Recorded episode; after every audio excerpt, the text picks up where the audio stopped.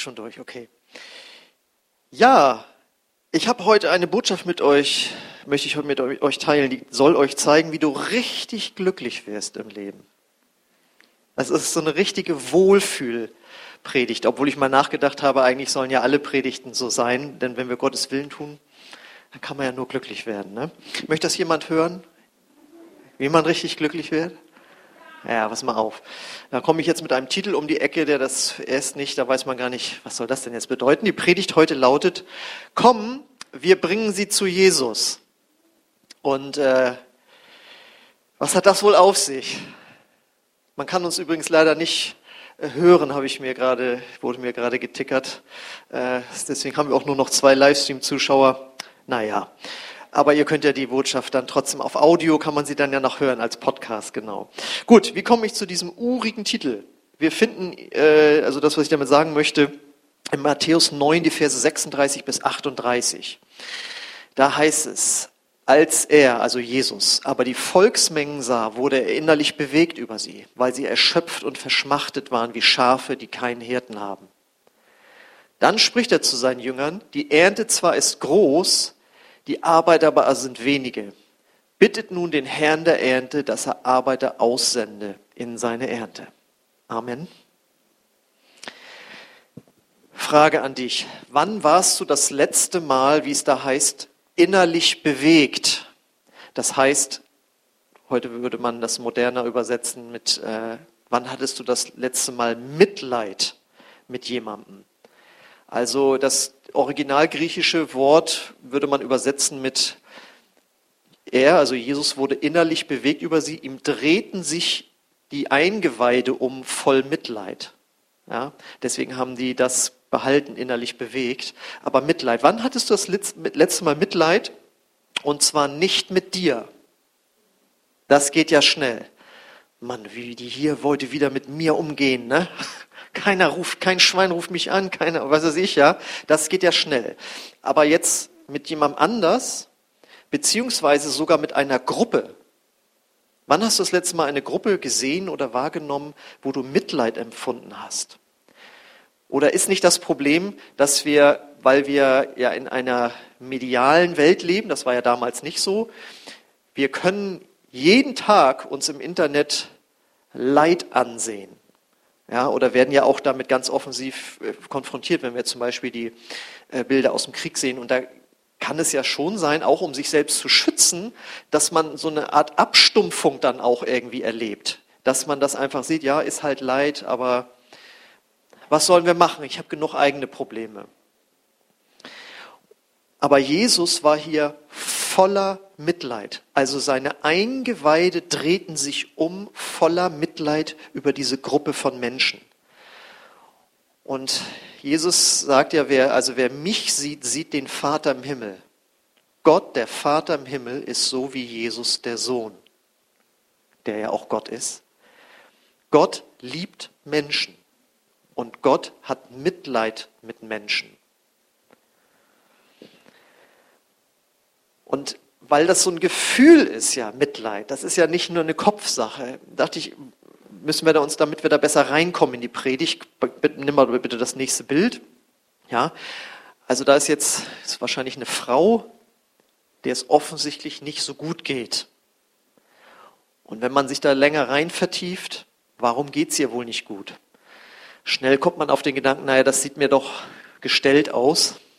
Okay, Nehmen wir mal das nächste Bild. Das sind Menschen aus der äh, Überschwemmung aus Pakistan, wo ja ein Drittel von Pakistan überschwemmt wurde. Ich meine, kann man sich das vorstellen? Und wenn man da jetzt mal sich länger darauf konzentriert, was das für die bedeutet, die ja schon vorher keinen hohen Lebensstandard hatten und jetzt auch noch sowas, ja, Okay, und dann das nächste Bild, das gucken wir auch nicht zu lange an. Das ist ein Kind aus Somalia, das offensichtlich nicht genug zu essen bekommt. Und wenn man die Augen sieht, gehen wir mal gleich weiter wieder auf die Bibelstelle, die nächste Folie. Ja, ich versuche, ich habe versucht, an diese Emotionen mal ranzukommen, jetzt so spontan, was Mitleid bedeutet, ja, und was es bedeutet, wenn Jesus sagt, Er war innerlich bewegt, er war voller Mitleid für die Menschen dort. Und die Frage ist natürlich, warum? Warum war er voller Mitleid? Hier ging es nicht um Hunger, wie jetzt bei dem Bild, das wir vorher gesehen haben. Denn ein paar Kapitel später kommt dann auch diese äh, Speisung der 5000, der 4000. Da finden wir das auch. Da, war er auch innerlich bewegt, weil die Menschen hatten auch nichts zu essen. Und dann äh, kommt dieses Wunder der Essensvermehrung. Darum geht es hier nicht. Es geht hier nicht darum, dass die Menschen nicht genug zu essen hatten sondern sie waren erschöpft und verschmachtet. Man würde sagen, die waren fertig. Die Leute waren fertig. Und er sagt, oder die Bibel sagt, der Heilige Geist sagt uns hier, und das kommt, ist vergleichbar mit Schafen, die keinen Hirten haben. Und dann kann man ja so denken, wir, die wir ja mit sowas nichts zu tun haben. Ich weiß nicht, ist jemand von euch auf dem Bauernhof oder sonst wo irgendwie groß geworden oder, ja, das ist ja nicht etwas, was uns so ganz nahe liegt, dieses Bild, ja. Aber was passiert mit Schafen ohne Hirten? Ja, ich meine, das ist doch Freiheit ist doch angesagt. Endlich mal nicht einer, der im dauernd reinquatscht. Nein. Schafe sind wehrlos gegen Raubtiere zum Beispiel. Was heißt jetzt Raubtiere? Laufen ja keine Tiger rum oder was? Naja, ich habe jetzt gerade gelesen, deswegen nochmal gegoogelt, gerade gestern oder vorgestern hat hier in Norddeutschland ein Wolf Schafe auf der Weide gerissen und zwar morgens um 8.30 Uhr schon. Und da wurde auch gesagt, also wenn da nicht gegen vorgegangen wird, also die Kinder haben jetzt Angst, da rauszugehen, ja, Schafe können sich nicht wehren gegen einen Wolf zum Beispiel. Dafür ist ein Hirte notwendig, der da aufpasst. Dann ein Schaf, also Schafe ohne Hirten finden die Quelle zum Trinken kein zweites Mal wieder, wenn sie da einmal hingeführt worden sind vom, vom Schafhirten. Und deswegen, also ne, die werden hingeführt, trinken das schön, dann werden sie wieder weggeführt, da wo sie dann weiden und am nächsten Tag wissen die schon nicht mehr, wo sie hingehen müssen, von alleine, wo sie das Wasser bekommen, wenn es nicht gleich direkt nebenan ist. Und deswegen spricht man ja auch davon, er ist einfältig wie ein Schaf. Oder sie. Ja? Die kriegen das nicht hin. Und dann sind Schafe auch noch super ängstlich. Ich kenne das ja, ich komme ja aus Nordfriesland da am Deich und das sind ja da so die, die ähm, Rasenmäher nennt man die ja auch, also die, die halten ja, sorgen ja dafür, dass sie den äh, Deich, die, kurz halten das Gras. Und die sind ja manchmal echt ganz süß, ne, wenn da so weiße Lämmer sind und so. Ne? Aber du kannst ja nicht da mal hingehen und die streicheln. Die hauen sofort ab. Und es ist tatsächlich so, Brems Tierleben sagt über Schafe, jedes unbekannte Geräusch macht die Herde stutzig. Blitz, Donner, Sturm und Unwetter überhaupt bringen sie gänzlich aus der Fassung. So sind Schafe. Und damalige Hörer und Leser wussten, ohne Hirten sind Schafe langfristig dem Tod geweiht, durch Unterernährung, Verwirrung, Krankheit und eben Raub. Und damit werden jetzt die Menschen verglichen, die Jesus da gesehen hat. Denn Menschen sind auch ängstlich damals wie heute. Ist es nicht so? Angst vor Krieg, Angst vor Unterversorgung, also Mangelversorgung, Angst vor dem Klimawandel. Jede Meldung bringt sie gänzlich aus der Fassung.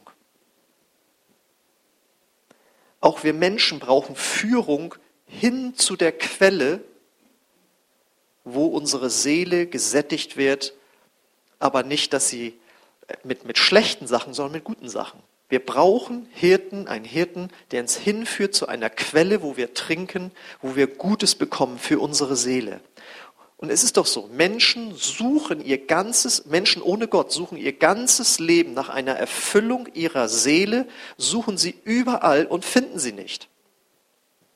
Im Vergnügen, in der Karriere, selbst irgendwann, wenn du eine große Familie hast, kann es, wirst du irgendwann merken, die Erfüllung ist es auch nicht. Es ist super schön, Aber es gibt natürlich auch sehr viel Streit manchmal, ja. Und dann nachher die Erwartungen, die da sind, die Eltern an ihre Kinder haben und umgekehrt und die können ja mal warum und so, ne? Die Erfüllung ist das auch nicht. Und wir sind auch wehrlos, wie die Schafe gegenüber den äh, Raubtieren, wir sind wehrlos gegenüber Versuchung und Verführung. Süchte, Sünde, Versagen, Schuld trennen uns von Gott. Wir sind da ausgeliefert, ohne einen Hirten. Und ich habe so überlegt, was für ein Beispiel würde man vielleicht heute nehmen, was Mitleid bei uns auslesen würde? Ja, weil so mit den Schafen und Herden, das sehen wir ja nicht so oft, haben wir nicht so vor Augen. Da muss man ja richtig erstmal im, im Bibellexikon forschen, was mit Schafen alles so los ist und im Internet und so, ja. Aber stell dir mal vor, eine Grundschulklasse ohne Lehrer auf Klassenfahrt. Am Anfang ist High Life und ist gut. Aber wer sorgt jetzt fürs Essen? Und was sind das für komische Erwachsene, die da jetzt äh, angeschlichen kommen? Oder eine Kindergartengruppe ohne Erzieher. Tagelang, wochenlang. Was wird der Polizei sich für ein Bild bieten, wenn sie da hinkommen? Wenn man sich das vorstellt, die kleinen Kinder, da kommt Mitleid auf, oder? Bei den Schafen, aber bei den Kindern? Und so sieht Gott die Menschheit. So sieht Gott die Menschen. Und ich habe es jetzt schon mehrmals angedeutet, wer sollte jetzt die, der, Hirte, der Hirte sein für diese Menschen? Das ist natürlich Gott, der in Jesus zu uns gekommen ist. Und der uns sein Wort gegeben hat, das uns leiten soll. Es wird hier jetzt in dem Vers nicht ausdrücklich gesagt, aber Jesus sagt an einer anderen Stelle, ich bin der gute Hirte. Und im Alten Testament steht ja schon im Psalm 23, der Herr ist mein Hirte. Ja, also die Antwort ist völlig klar, wer der Hirte für diese Schafe bzw. für diese Menschen sein soll, damit es ihnen nicht so schlecht geht. Ähm, und noch klarer wird das durch die nächste Aussage, die er dann macht. Er wechselt jetzt nämlich von der Betroffenheit, er hat dieses Gefühl des Mitleids, aber dann zur Aktion. Jesus ist nicht nur jemand, der mitfühlt, und dann redet, wie schlimm alles ist und wie schlimm es den Menschen da geht, aber man hat ja selbst genug Probleme, sondern er wird dann aktiv. Und deswegen heißt es ja dann, dann spricht er zu seinen Jüngern, die Ernte zwar ist groß, die Arbeiter aber sind wenige, bittet nun den Herrn der Ernte, dass er Arbeiter aussendet in seine Ernte. Das hat ja direkt miteinander zu tun. Ich habe den Himmel dazwischen gelesen, weil man den gelassen, weil man da sonst den Text nicht lesen kann. Ne? Passt aber jetzt gut zur Gliederung der Predigt auch. Aber das gehört ja ganz eng zusammen. Er sieht das, hat Mitleid und sagt, und da muss jetzt was gemacht werden. Und jetzt wechselt er das Bild oder jetzt wechselt das Bild. Vorher waren wir bei den Schafen und dem Hirten und jetzt sind wir auf einmal bei einer Ernte angelangt und deswegen passt jetzt auch das Bild dazu. Mit Ernte meint Jesus genau diese Menschen, die einen Hirten brauchen. Wie kann das sein? An einer anderen Stelle im Neuen Testament heißt es ja, das Wort Gottes, das gepredigte Wort Gottes, die Bibel, das Wort Gottes ist wie ein Same, der in Menschenherzen fallen kann, dort aufwachsen kann und der den ganzen Menschen verwandelt ja, und der dann wie eine Ernte bereitsteht, von Gott geerntet zu werden. Das Wort Gottes ist wie ein Same, der ins Herz fällt. Und Gott, was, Gott, was Jesus hier sagt, ist im Grunde genommen, hier sind Menschen, die Gott brauchen. Und er sagt, die Ernte zwar ist groß, es ist eine Ernte da. Hier sind Menschen, die Gott brauchen und die reif sind für das Evangelium, für eine Bekehrung hin zu Gott. Das ist eine Feststellung, die er da macht. Er sieht die Not und sagt, das ist aber gleichzeitig eine Ernte. Und dann sagt er aber auch gleich, aber es gibt ein Problem. Es fehlen Erntearbeiter, die diese Ernte einholen. Es fehlen Christen. Und jetzt kommt der Predigtitel. Die sagen, komm, wir bringen sie zu Jesus. Wir bringen die Schafe zu Jesus. Wir bringen die Menschen zu Gott. Das sagt er, das fehlt. Das heißt, es fehlen Menschen, die bereit sind, diesen Menschen aufgrund der gleichen Motivation, die Jesus hat, zu dienen. Weil das ist ganz wichtig. Jesus dient den Menschen aus Mitleid, nicht aus Zwang. Er wurde nicht von Gott dem Vater gezwungen, nun werd mal Mensch und erlöse die Menschen. Es wird hart, sie werden dich kreuzigen und so weiter. Ähm, nun mach es halt. Sondern er hat es gemacht aus Mitleid mit uns, einer verlorenen Menschheit. Deswegen ist er gekommen. Und mit haargenau der gleichen Motivation möchte er, dass wir den Menschen dienen. Wenn du jemals als Christ, vielleicht als langjähriger Christ gedacht hast, naja, evangelisieren muss man ja auch noch, ohne dass du ein Mitleid empfunden hast mit den Menschen, die das Evangelium brauchen, dann hast du was falsch verstanden. Die Grundlage ist Mitleid. Und wenn dann Mitleid da ist, dann sagt Jesus, kommt hier die erste Aktion, nämlich Gebet für Erntearbeiter, für Menschen, die rausgehen, für Christen, die rausgehen. Und jetzt ist das Schöne, so ein Gebet ist mit einer Garantie versehen, nämlich dass das Gebet erhört wird. Das ist eine Gebeterhörungsgarantie ist dabei. Ja, also wenn du betest, Herr, ich möchte ein bisschen was darstellen, ich möchte einen Porsche haben. Dafür gibt es in der Bibel keine Garantie, dass dieses Gebet erhört wird. Aber wenn du darum betest, dass Menschen, Christen rausgehen, losgehen und diese Menschen zu ihm führen, die sagen, komm, wir bringen sie zu Jesus, dann wird das Gebet erhört.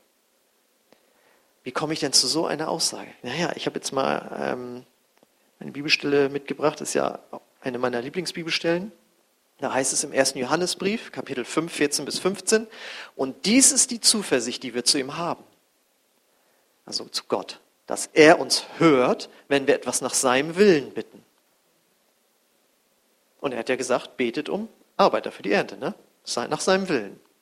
Und dann steht da, und wenn wir wissen, dass er uns hört, was wir auch bitten, so wissen wir, dass wir das Erbetene haben, das wir von ihm erbeten haben. Das ist ein Ding, ne? Und da wollte ich euch jetzt mal in so ein, wollte ich euch mal was vorführen. Habt ihr schon mal, wer von euch hat schon mal ein Wunder gesehen? Eins, zwei, drei, ja? Gesehen, richtig. Also zum Beispiel, es wurde für einen Kranken gebetet und er konnte auf einmal wieder laufen oder das Bein wurde länger. Also habt ihr schon mal gesehen, super, ne? Aber es haben sich nicht alle gemeldet. Und jetzt habe ich für euch was mitgebracht. Ich werde jetzt von vorne hier beten und ihr werdet alle ein Wunder sehen. Und das wollte ich euch mal. Wer möchte ein Wunder sehen? Genau, okay, dann macht mal alle eure Augen zu. Schließt mal alle eure Augen. Ja, und Vater im Himmel, ich bitte dich, dass du jetzt hier Menschen berufst und schickst, die losgehen und diese Ernte einholen und diese Menschen zu dir bringen, die sagen, komm, wir bringen sie zu Jesus. Amen. Jetzt dürft ihr die Augen aufmachen und jetzt guck mal nach rechts und links. Das, ein Wunder ist vor deinen Augen geschehen.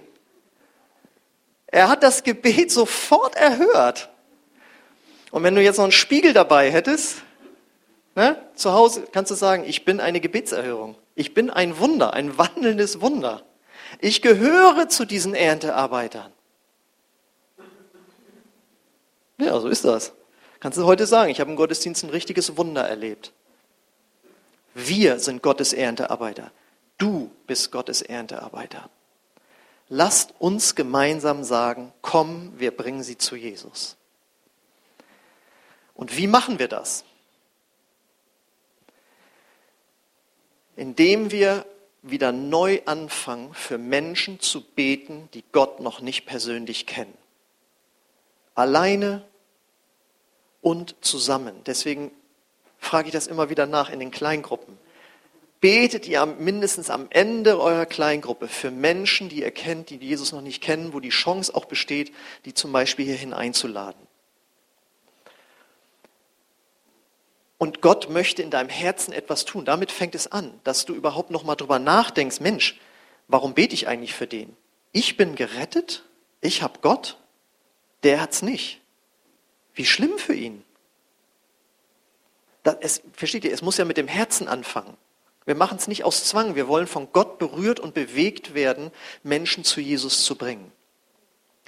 Und dann, wenn wir gebetet haben, machen wir es für Jesus. Wir sind nicht nur berührt, sondern wir machen was. Wir interessieren uns für die Menschen, wir haben Gemeinschaft mit ihnen und wir dienen ihnen. Und wir müssen nicht sofort mit der Tür ins Haus fallen, kennst du eigentlich Jesus schon persönlich, sondern wir interessieren uns für sie.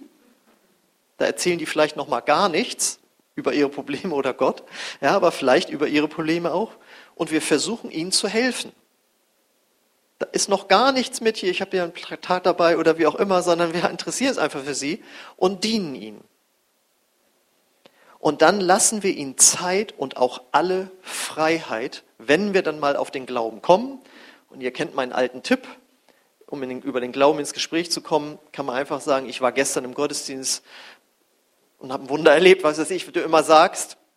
Oder wenn jemand fragt, wo warst du? Ja, ich war im Gottesdienst, du spielst ja am Ball zu. Und der andere muss ihn nicht annehmen. Er kann darauf eingehen, muss es aber nicht. Das ist total unaufdringlich. Aber wenn er sich auch für dich interessiert, wird er oder sie vielleicht fragen, wo gehst du denn dahin? Ja? Oder du fährst mit jemandem mit dem Fahrrad durch die, durch die Gegend und sagst, Gottes Schöpfung ist echt cool. Dann kann der andere darauf einsteigen und sagen, glaubst du etwa, dass Gott das gemacht hat? Oder er kann sagen, ja, wir kaufen uns demnächst ein neues Auto. Also es ist, es ist der Person freigestellt. Das ist total niedrigschwellig. Okay, und wir lassen ihnen Zeit, wenn wir dann mal über Jesus gesprochen haben, dass man nicht sofort davon ausgeht, dass sie alles verstehen und sofort ihr Leben Jesus geben wollen, sondern Gott arbeitet an den Menschen. Wir waren gestern wieder auf der Straße und äh, haben eine Frau angesprochen auf äh, Gott und dann sagt sie so, ja, ich, äh, ich habe eine Freundin in Schleswig-Holstein, äh, die hat mich auch schon mal zu so einem Gottesdienst mitgenommen. Also so, und dann kam eben raus, das muss auch eine Pfingstgemeinde gewesen sein. Und dann konnten wir sagen, ja, wir sind auch so eine Gemeinde und so. Und dann sage ich so, dann richten Sie Ihrer Freundin mal einen schönen Gruß aus. Die wird hell erfreut sein, dass Gott uns beide, ihn hier über die, sie hier über den Weg geführt hat, dass wir sie nochmal dran erinnern können, es gibt Gott, der sie liebt. Und dann konnten wir ja noch das Heft geben, wie man Gott persönlich kennenlernt. Und so arbeitet Gott über die ganze Welt verstreut mit Menschen. Du kannst heute einmal jemandem was sagen. Es kann sein, dass er in Lienthal auf der Straße jemand anders trifft, der ihn wieder darauf anspricht. Ja, das liegt nicht bei uns. Gott arbeitet an den Menschen. Und dann machen wir es, indem wir sie natürlich zu unserem Gottesdienst einladen. Dafür ist unser Gottesdienst da, dass wir Menschen hierhin einladen, die Gott erleben im Lobpreis und durch sein Wort. Und wozu wir sie auch noch einladen möchten, ist natürlich zu unserem Alpha-Kurs, den wir ab nächstes Jahr auch wieder anbieten werden. Ähm, das wird ab 3. März oder so wahrscheinlich wieder sein, also der erste Donnerstag im März. Aber es geht jetzt damit los, für Menschen zu beten, mit ihnen zusammen zu sein, ihnen zu dienen und einfach Kontakte hin zu Gott hin aufzubauen, indem man einfach mal drüber spricht. Aber es fängt eben jetzt an und nicht eine Woche bevor der Alpha-Kurs beginnt und es dann heißt, äh, ja, ich kenne keinen mehr. Ne? Wir kennen das doch. Ich kenne keinen mehr, habe schon alles versucht, habe schon alle eingeladen. Nächstes Thema. Nein. Gott hat, Jesus hat Mitleid mit den Menschen. Wir können nicht sofort wieder das Thema wechseln und sagen, wann kommt wieder ein Thema für mich? Wir müssen uns erstmal berühren lassen mit diesem Thema. Und wir laden Sie deswegen auch zum Gottesdienst und zu Alpha ein, denn wohin wird eine Ernte gebracht? In die Scheune. Und was ist die Scheune? Die Kirchengemeinde. Das ist die Scheune. Und was soll in der Gemeinde passieren? Dass sie integriert werden in unsere Gemeindegemeinschaft, dass ihnen geholfen wird, Jesus und Gott besser kennenzulernen, wie sie selbst anfangen zu beten, wie sie selbst das Wort lesen. Und jetzt kommt's. Und dann werden sie zum Erntehelfer ausgebildet. Das ist nämlich ein Kreislauf. Ich weiß nicht, ob ihr es mitbekommen habt, letzte, vorletzte Woche wurde der acht Milliardste Mensch geboren. Und Jesus hat gesagt, wir sollen alle erreichen. Und das geht nur durch Multiplikation. Das heißt, wenn die Menschen hierher kommen, geht es nicht nur darum, Wunden zu lecken, das auch, ja, Wiederherstellung, get free, alles Mögliche, aber dann werden wir zum Erntehilfe ausgebildet. Und es ist erfüllend, Menschen zu Jesus zu führen, oder?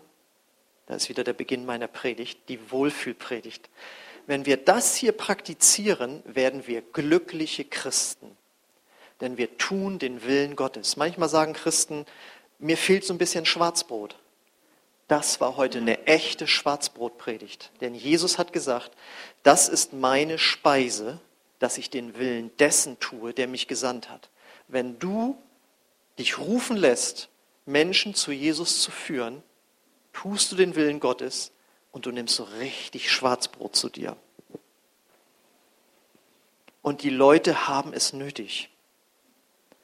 Menschen haben heute Angst vor der Klimahölle und wissen noch nicht mal, dass es eine echte Hölle gibt.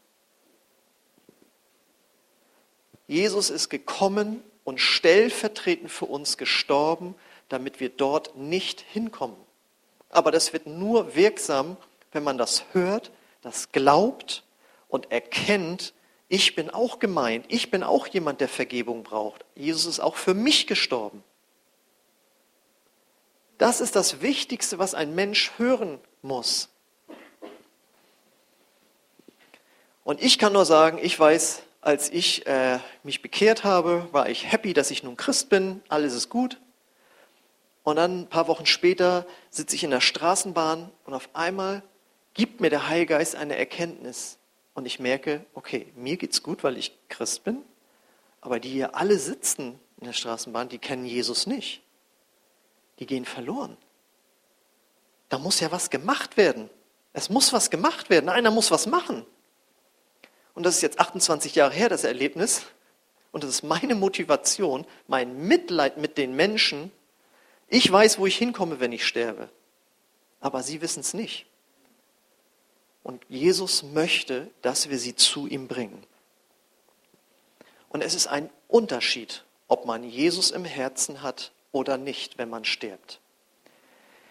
Es ist nämlich so, das wollte ich euch auch noch offiziell mitteilen, dass eins unserer Gemeindemitglieder am Donnerstag gestorben ist, nämlich Erika Behrens. Sie wurde 67 Jahre alt. Sie war 17 Jahre Mitglied hier in der Gemeinde. Sie ist an Krebs gestorben im Hospiz.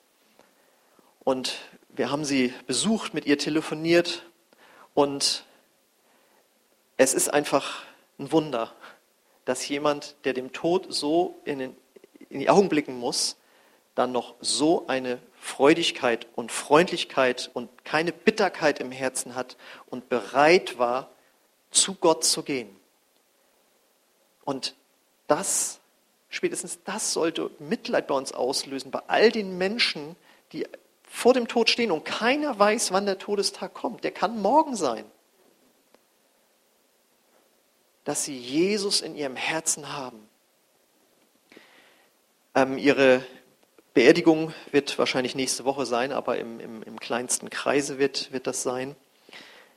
Aber es war nochmal so eindrücklich für mich zu merken, Gott möchte, dass wir uns aufmachen und die Menschen zu Jesus bringen. Dafür sind wir als Gemeinde da. Und dazu möchte uns Gott neu auch sein Erbarmen schenken. Und ich möchte jetzt gerne für euch beten. Das Lobpreisteam darf schon mal nach vorne kommen. Und ich könnte ein, mein Glas habe ich vergessen, dass ich das nochmal bekomme. Ja, und ich lade euch ein, dazu aufzustehen. Ich kann das nicht in euch erzeugen, das kann nur der Heilige Geist.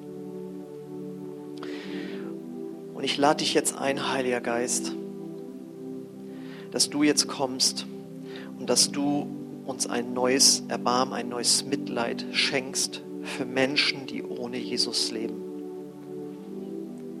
Auch wenn sie noch nicht an der Schwelle des Todes stehen. Ich bete, Herr, dass du dich neu erbarmst, zuerst jetzt über uns. Du siehst, wo wir abgestumpft sind, wo wir enttäuscht sind, wo wir Dinge ver versucht haben. Ich bete, dass du unsere Herzen erneuerst. Ich bete hier jetzt wirklich für ein echtes Wunder, dass jetzt unsere Herzen neu geöffnet werden, dass wir wegsehen von uns, dass wir Mitleid haben, dass wir Erbarmen haben für Menschen, die dich noch nicht kennen, Gott. Ich lade dich ein, schließ deine Augen und öffne deine Hände als äußeres Zeichen, innerlich zu empfangen. Für eine neue Anrührung. Gott, wir brauchen dein Erbarmen. Wir wollen es nicht aus dem Verstand heraus tun. Und ich bete jetzt, Herr, dass du die Menschenherzen, die hier sind, öffnest dafür und berührst. Komm, Heiliger Geist, und, Heiliger und fülle uns neu mit dieser Liebe, dieser Retterliebe, diesem herzlichen Erbarmen. Herr, wir wollen, dass du uns nicht in Ruhe damit lässt, dass wir immer wieder daran erinnert werden, wie gut wir es haben, die wir dich kennen. Und dass da so viele Menschen sind, die dich kennenlernen dürfen und sollen.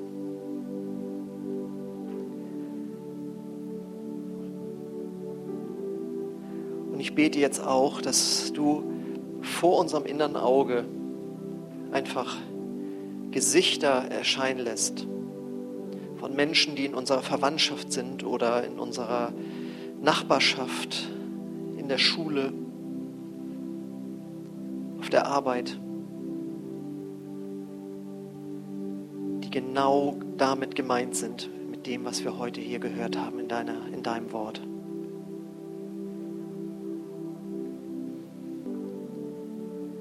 Komm, Heiliger Geist, und zünde eine neue Leidenschaft dafür an, dein Reich zu bauen, Menschen für dich zu erreichen.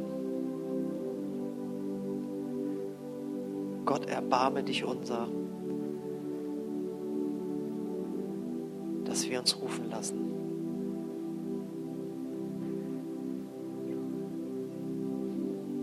Und ich lade dich ein, jetzt auf dem Platz einfach kurzes Gebet zu sprechen für diesen Menschen oder diese verschiedenen Menschen, die dir jetzt dort in den Sinn kommen.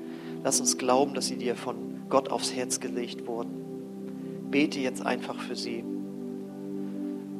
Bete auch für dich, für ein neues Mitleid, für ein neues Erbarmen.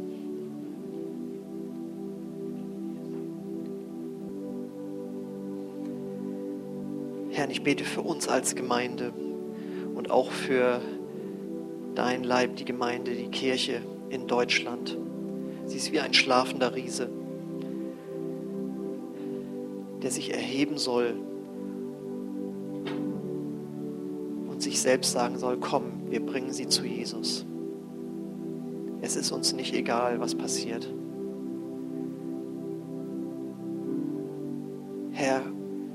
Segne uns da mit einer neuen Leidenschaft. Danke dafür, Jesus. möchte dich fragen, wenn du heute Morgen hier bist und noch kein Erntehelfer bist, weil du eigentlich noch Ernte bist, weil du eigentlich noch gar nicht Jesus in dein Herz gelassen hast, dann möchten, ich, möchten wir dir anbieten, dass das geschieht. Du bereit bist, dein altes Leben hinter dir zu lassen, um Gott um Vergebung zu beten, auch für das, was du in deinem Leben falsch gemacht hast, wo du schuldig geworden bist vor Gott und vor Menschen, denn dafür ist Jesus gestorben. Und du bereit bist, diesen Schritt zu gehen, diesen Schritt der Bekehrung, dann möchten wir gerne gemeinsam mit dir beten. Deswegen möchte ich einfach kurz fragen, ist heute Morgen jemand hier, der diesen Schritt gehen möchte, der Jesus noch nicht in sein Leben eingeladen hat? Dann heb einfach mal kurz deine Hand als Zeichen für mich und für Gott, dass dich das betrifft. Und dann möchte ich gemeinsam, möchten wir gemeinsam mit dir beten, dass Jesus in dein Herz kommt. Ist heute Morgen jemand hier, der diesen Schritt noch nicht gegangen ist und du weißt, Gott ruft dich und du möchtest diesen Schritt gehen, Christ zu werden, Jesus nachzufolgen? Heb einfach kurz deine Hand.